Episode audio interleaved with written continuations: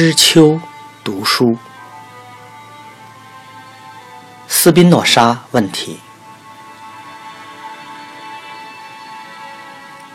著者欧文·亚龙，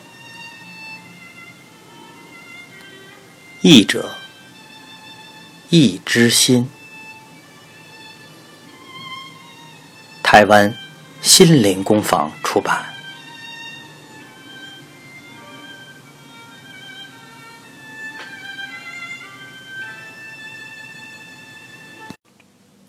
第十六章，慕尼黑，一九一九年。请想象这个场景：一位衣衫褴褛、失业、未出版过作品的外来移民年轻人，口袋里放着饮食用的汤匙，闯入知名记者、诗人兼政治家的办公室，脱口说：“你愿意使用一个？”对抗耶路撒冷的斗士吗？就面试工作而言，这当然是坏的开始。任何负责任、有教养、老于世故的主编都会立刻打发这个闯入者，认为他是不成熟、怪异的人，甚至可能有危险。但当时并非如此。时间是一九一九年，地点是慕尼黑。迪特里希·埃卡特被年轻人优美的用字所吸引。好，年轻的战士，让我看看你的武器吧。脑袋就是我的弓，文字就是。阿尔弗雷德从口袋里掏出了铅笔，把它高高的舞动着，大声说：“文字就是我的剑。”说得好。年轻的战士，请说说你的功绩，你对耶路撒冷的攻击。阿尔弗雷德兴奋地颤抖着，叙述他对抗耶路撒冷的攻击。他几乎能熟背赫斯顿史都华 （Chamberlain） 的书。十六岁时反犹太的选举演说，对抗疑似犹太人的艾普斯顿校长。当然，省略了斯宾诺莎的部分。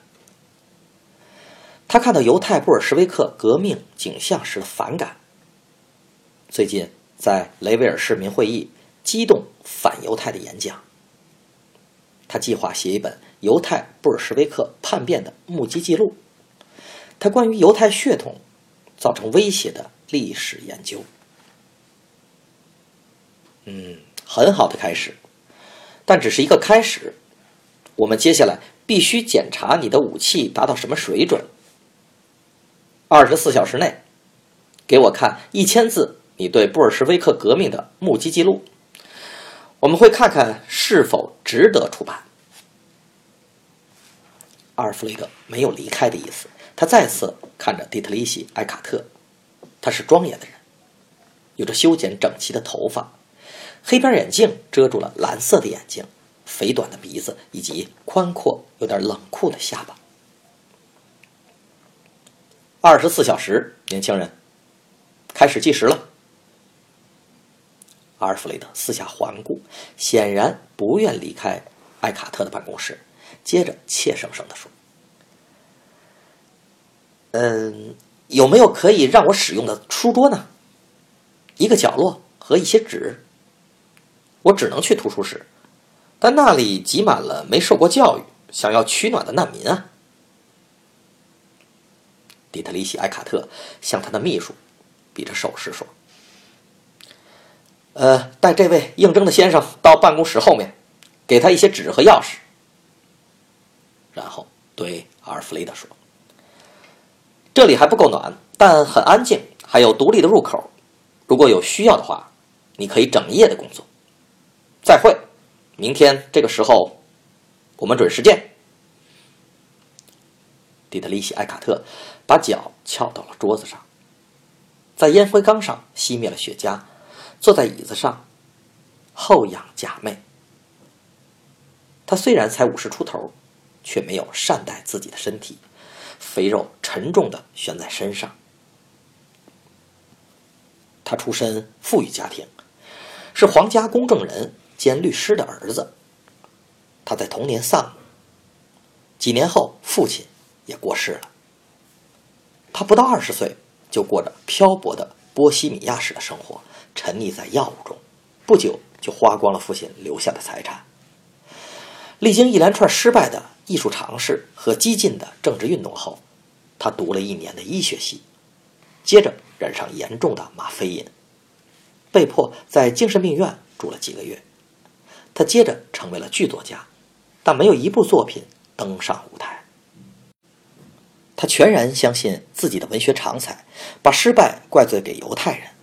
他相信是犹太人控制了德国的剧院，而他的政治观点得罪了他们。他的报复欲望使他从事专业的反犹事业，重生为新闻记者，开办《德国真言报》，这是一连串反对犹太人权利的出版品中最新上市的刊物。一九一九年正是时候，他的报道风格引人注目，他的报纸很快就成为对恶毒的犹太阴谋有兴趣的人必读之刊物。虽然底特律西的身体不好，精力有限，但他对改变的饥渴非常强烈，热烈等待着德国救星的来临。一个有绝佳影响力与领袖魅力的人，可以带领德国达到应有的荣耀地位。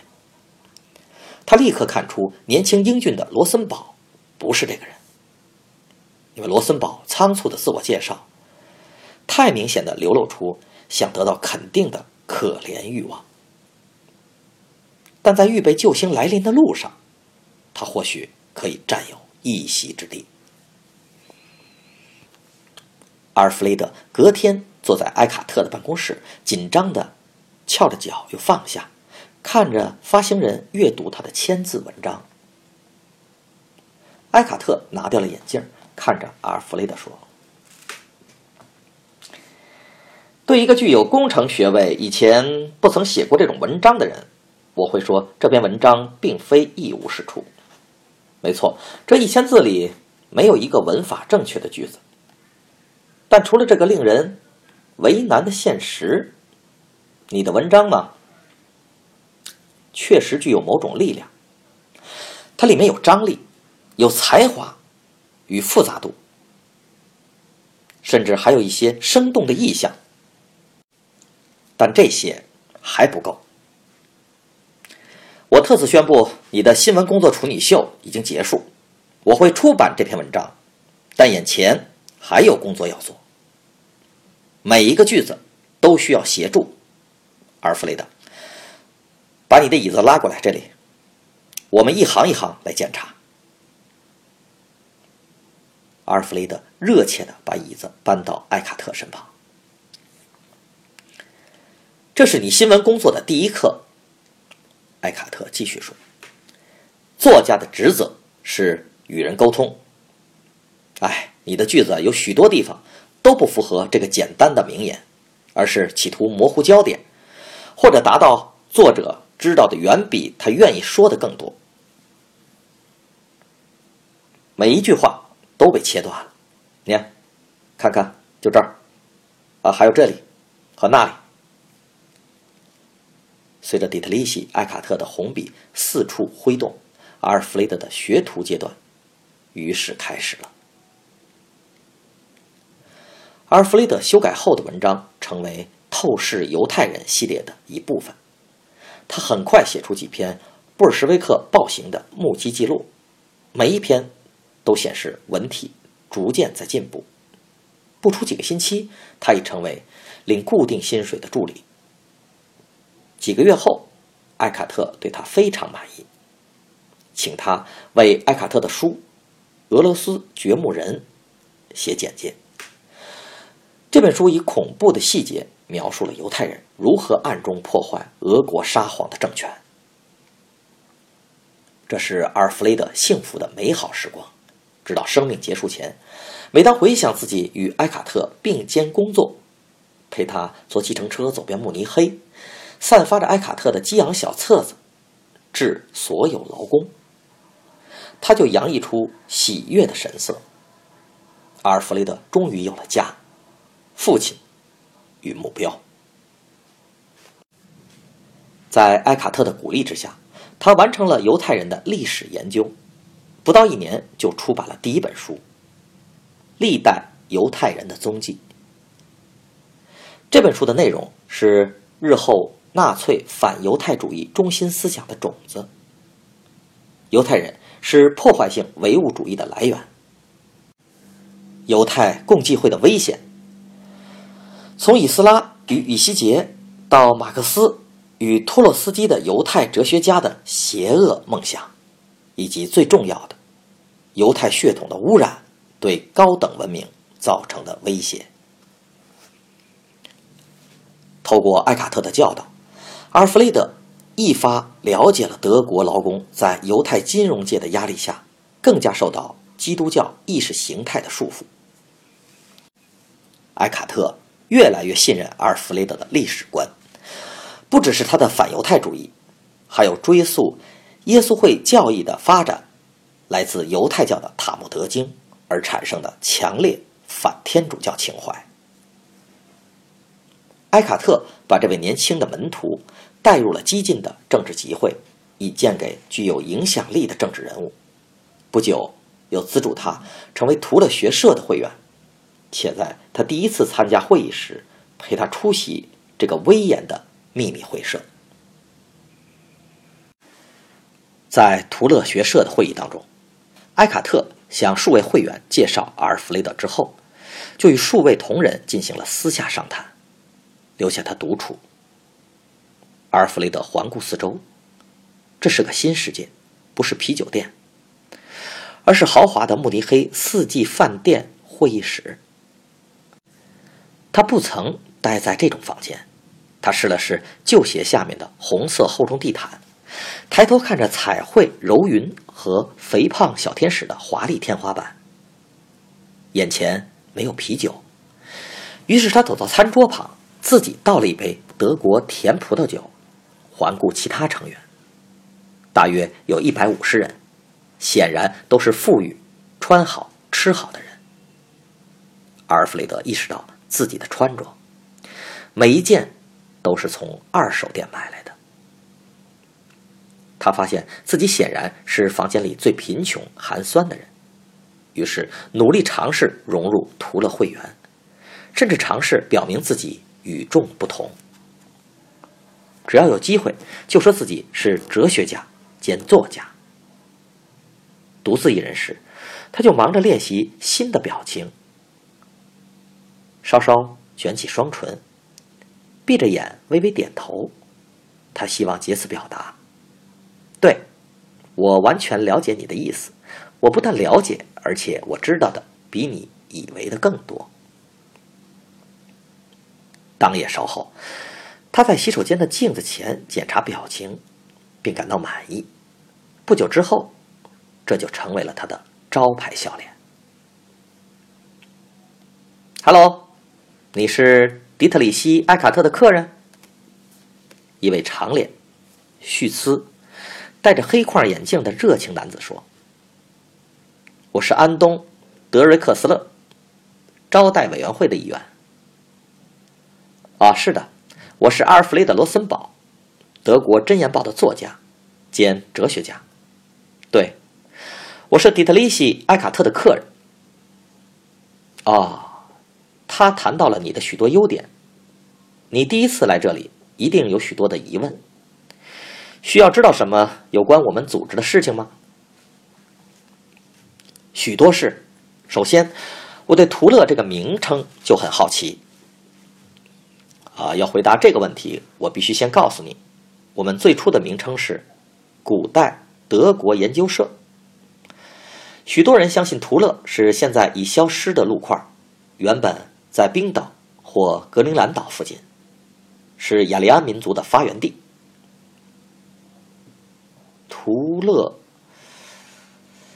我从赫斯顿史都华·枪布伦知道详细的雅利安历史，但不记得任何有关图勒的事。啊，枪布伦是历史学家，而且是最优秀的一位。但这是在枪布伦的历史之前。史前时代，是神话的领域。我们的组织想向伟大的祖先致敬，只有通过口传历史，才知道他们。所有这些令人钦佩的人今晚聚在这里，是因为对神话、远古历史的兴趣吗？我不是质疑这一点啊。事实上，在德国如此动荡、随时可能分崩离析的时候，看见这么冷静与好学的奉献，我认为是值得赞扬的。罗森堡先生，会议还没开始，你很快就会知道图勒学社为什么高度看重。你在德国《真言报》的文章，没错，我们对远古历史有强烈的兴趣，但更有趣的是，我们战后的历史，我们的子孙有一天会读到的，正在写的历史。演讲使阿尔弗雷德振奋，一位又一位讲者警告德国正面对来自布尔什维克和犹太人的重大危险。每一位讲者都强调，迫切需要展开行动。晚会即将结束时，不断喝葡萄酒而微醉的埃卡特搂着阿尔弗雷德的肩膀欢呼。罗森堡，兴奋的时刻还会更令人兴奋。写出新闻，改变态度，带领公众意见，一切崇高的努力，谁能否认呢？但要制造新闻。对制造新闻，真正的荣耀就在其中。阿尔弗雷德，你会和我们在一起，你会看见，你会看见。相信我，我知道未来即将发生什么事。空气中悬浮着某种重要的东西，阿尔弗雷德敏锐地感觉到了它，因为太激动而无法入眠。他和埃卡特分开后，在慕尼黑街道持续散步了一个小时，想起刚认识的朋友弗雷德里赫·菲斯特的解除紧张的忠告。他从鼻孔又深又快的吸气，闭气几秒钟后，然后缓缓的从口中吐气。经过几次循环，他觉得比较好了，也对如此简单的方法有这种效果感到惊讶。毫无疑问，弗雷德里赫有点巫师的味道。他一直不喜欢他们的对话转到他外祖母的家族可能有犹太血统，但他仍对弗雷德里赫有好感。他希望两人能再度相遇。他会让这件事发生。回到家后，他发现一张从门缝里塞入的便条，上面写着：“慕尼黑。”公共图书馆会在柜台为你保留斯宾诺莎所著《神学政治论》一个星期。阿尔弗雷德读了好几遍这张又薄又小的便条，经过纷乱、危险的慕尼黑街道，进入了他的小公寓，竟带来多么奇特的安慰啊！